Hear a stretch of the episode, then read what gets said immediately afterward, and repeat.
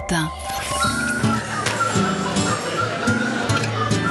Leur savoir est encyclopédique. Et dimanche matin, ils nous le résument en deux minutes chacun, mesdames lui et nous messieurs. dans le sens du poil. Voici rien que pour vous, Maud Descamps, Emmanuel Duteil et Thierry Desfrottins. Faut bien que je vous fasse euh, bosser, que je vous ai à la bonne. Bonjour à tous les trois. Bonjour François, bonjour à tous. Maud, on repart en balade, on va prendre un peu d'air frais du côté de la Bretagne, direction le Finistère.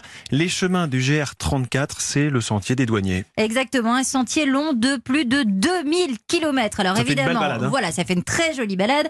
À vous de choisir la portion qui vous correspond. Il part de la baie euh, du Mont-Saint-Michel et va jusqu'à Saint-Nazaire en passant donc par la côte d'Emeraude, Cancale, par la côte de Granit Rose et la magnifique Perros-Guirec ou encore par les côtes déchirées euh, du Finistère avant de retrouver les grandes plages du Morbihan. Bref, il y en a pour tout le monde. Le sentier va quasiment jusqu'à l'embouchure de la Loire et comme son nom l'indique, eh bien, il reprend en grande partie les anciens chemins douaniers euh, de Bretagne. Et ce GR34, Maud, il a été élu euh, chemin de grande randonnée préféré des Français. Préféré, exactement, et c'est facile de comprendre pourquoi, à moins d'être vraiment très difficile, vous trouverez forcément une portion du chemin euh, qui vous plaît.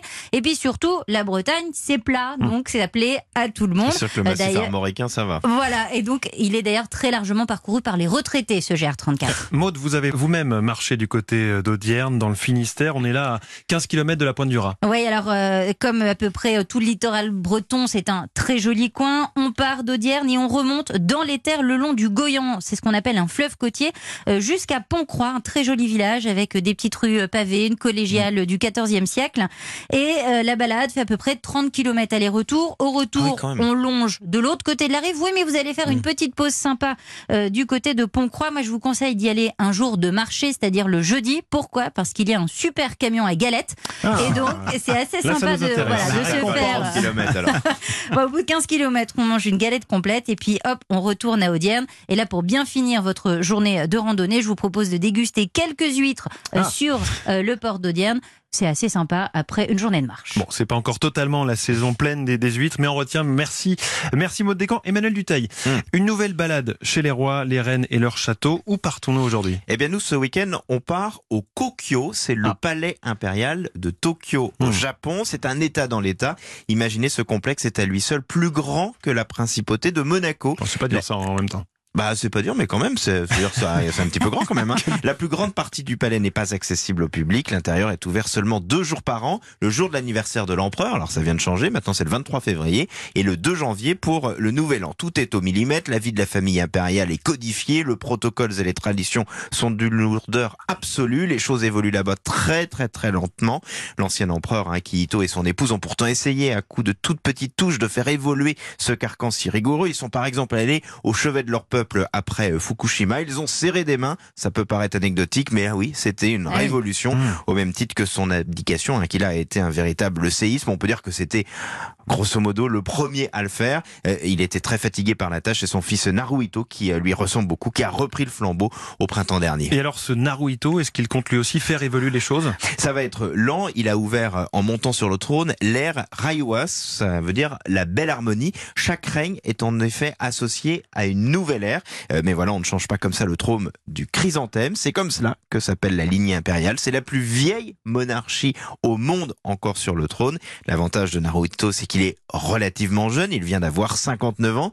Il est marié à Masako, une diplomate très talentueuse, polyglotte, mais qui a été en partie détruite par le poids de la monarchie euh, japonaise. Elle a enchaîné euh, les dépressions au point de ne plus pouvoir apparaître pendant des années ou presque en public. Elle a eu beaucoup de mal aussi à supporter de ne pas réussir à avoir un garçon.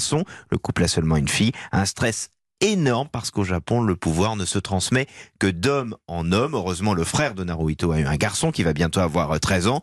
Depuis qu'elle est impératrice, il faut quand même reconnaître qu'elle assume bien ses obligations. Elle était là, par exemple, il y a quelques semaines pour la visite du couple Macron. Dans tous les cas, elle est très occupée puisque parmi ses missions, elle est responsable de la Momijama Imperial Kukonri, une ferme séricole située dans le parc du Palais Impérial et elle doit personnellement veiller au respect de la production de soie. Ça va de soi. Merci Emmanuel Duteil. Ah, c'était bien ça. Une nouvelle musique de film ce matin avec vous, Thierry Geffrotin. Un thème connu alors de tout le monde et pourtant c'est pas très facile à chanter correctement. Il s'agit de Mission Impossible, une bande originale signée Lalo Schifrin. Ah oui, alors le nom du compositeur ne vous est peut-être pas familier, mais la musique, pas de doute, vous la connaissez.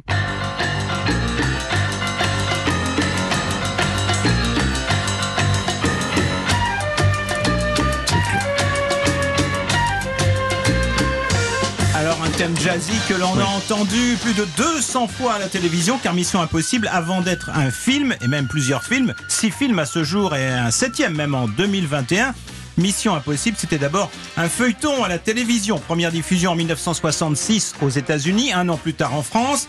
La musique, on la doit donc à Lalo Schifrin qui vient de fêter ses 87 ans. Schifrin a grandi en Argentine, il a étudié la musique classique, le jazz. Avant euh, de revenir à Buenos Aires, il avait fait un détour par la France. Euh, il a été pianiste de Dizzy Gillespie, donc vous voyez, il s'y connaît. Euh, il est l'auteur de plus d'une centaine de musiques de films. Il a notamment composé les bandes originales du Kid de Cincinnati, de Bewlett avec Steve McQueen, l'inspecteur Harry avec Clint Eastwood, et puis on lui doit aussi les génériques de séries fameuses Manix, Starsky and Hutch, et donc Mission Impossible. Et Thierry, vous avez un cadeau pour nous, même un très beau cadeau. Ouais, j'ai eu la chance de rencontrer Lalo Schifrin il y a deux ans environ. Évidemment, nous avions parlé de la musique de Mission Impossible, mais surtout, j'ai demandé à Lalo Schifrin de chanter le célèbre thème. Et tout de suite, vous disiez que c'est pas facile à chanter. Alors la mélodie, on peut tous la chanter. Ce qui est difficile, c'est de swinguer ce thème. Moi, je, je, lui avais chanté le thème, il m'avait regardé gentiment, il m'avait dit Oui, c'est gentil, mais vous n'avez pas le swing. Lui, il a le swing.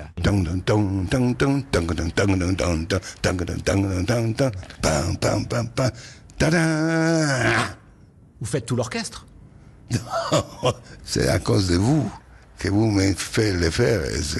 Vous m'inspirez à le faire. Ah, Vous l'inspirez, c'est un joli cadeau euh, Ouais. en effet Thierry. Alors ce thème de Mission Impossible chanté par euh, Lalo Schifrin, la série télé, euh, il y a une suite au, au cinéma. Oui, en effet. Et ce n'est pas Lalo Schifrin, c'est toujours le même thème, hein, la même euh, mélodie, mais ce n'est pas lui qui a composé la musique pour le cinéma. Euh, le thème a bien été gardé. Hein. À ce jour, il y a donc six films, je vous disais. Les compositeurs qui ont retravaillé sur ce thème ont pour nom Michael Giacchino, Joe Kramer, Lorne Balfe, Hans Zimmer, le grand Zimmer, et Danny Elfman qui a réalisé ben, le premier film, 1996. Alors vous allez voir, c'est presque la même chose, quoique.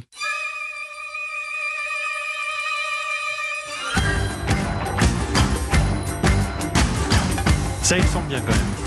On, en- Mais- on entend bien les basses. hein. Merci Thierry Geffrotin, Emmanuel Maude, à la semaine prochaine et bon dimanche. Bon dimanche.